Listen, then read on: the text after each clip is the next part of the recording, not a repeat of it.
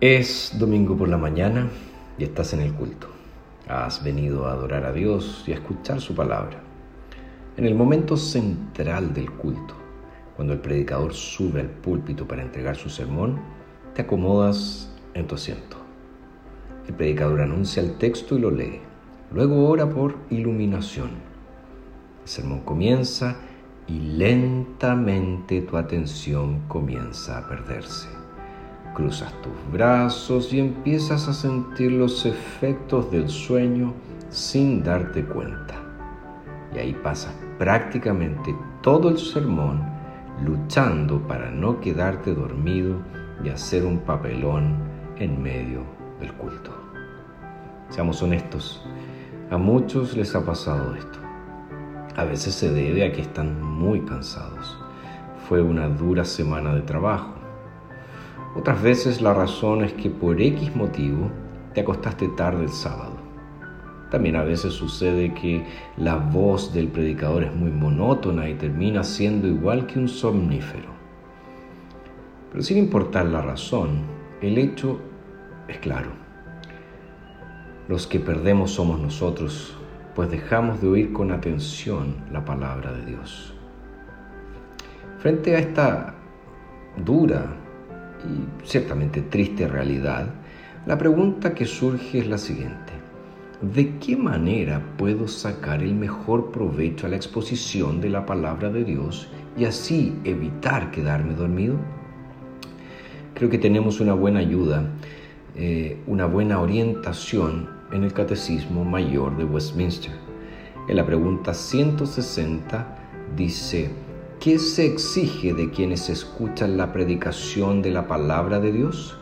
la respuesta es, de los que escuchan la predicación de la palabra de Dios, se exige que asistan a escucharla con diligencia, preparación y oración. Examinen lo que escuchan por medio de las escrituras.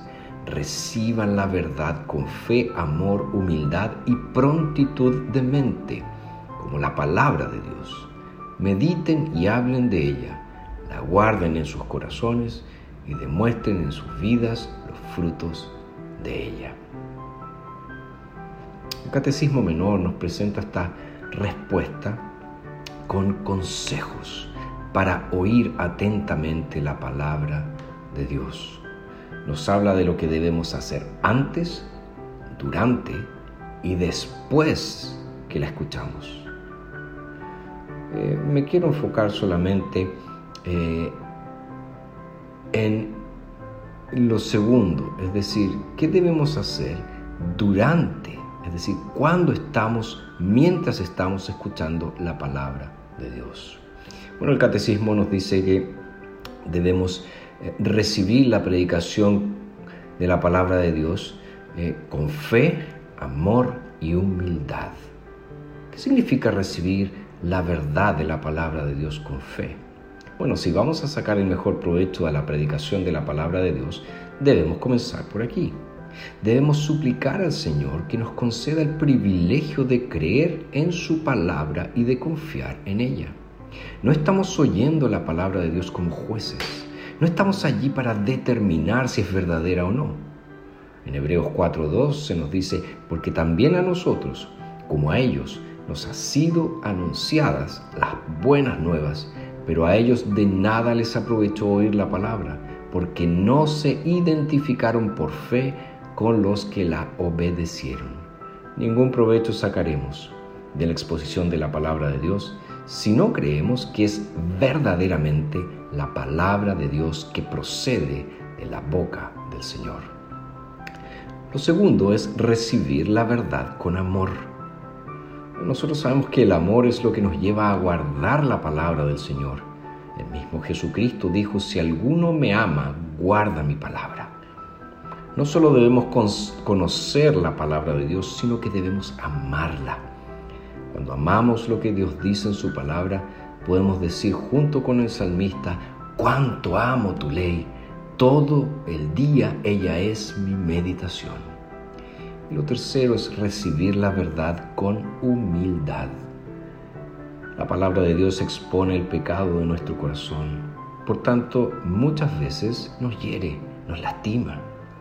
Santiago se refiere a esto cuando escribe, por lo tanto, desechando toda suciedad y la maldad que sobreabunda, reciban con mansedumbre la palabra implantada, la cual puede salvar su vida.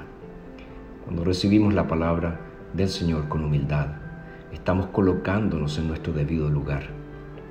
Dios es verdadero, su palabra también lo es. Cuando oímos mansamente, humildemente su palabra, estamos reconociendo que Él nos enseña y nosotros aprendemos. Y esto generará en nosotros un corazón enseñable. Fíjense, estas tres santas virtudes de un oidor de la palabra son necesarias mientras oímos la exposición de la palabra de Dios. Cultivarlas es importante para sacar el mejor provecho a la palabra predicada.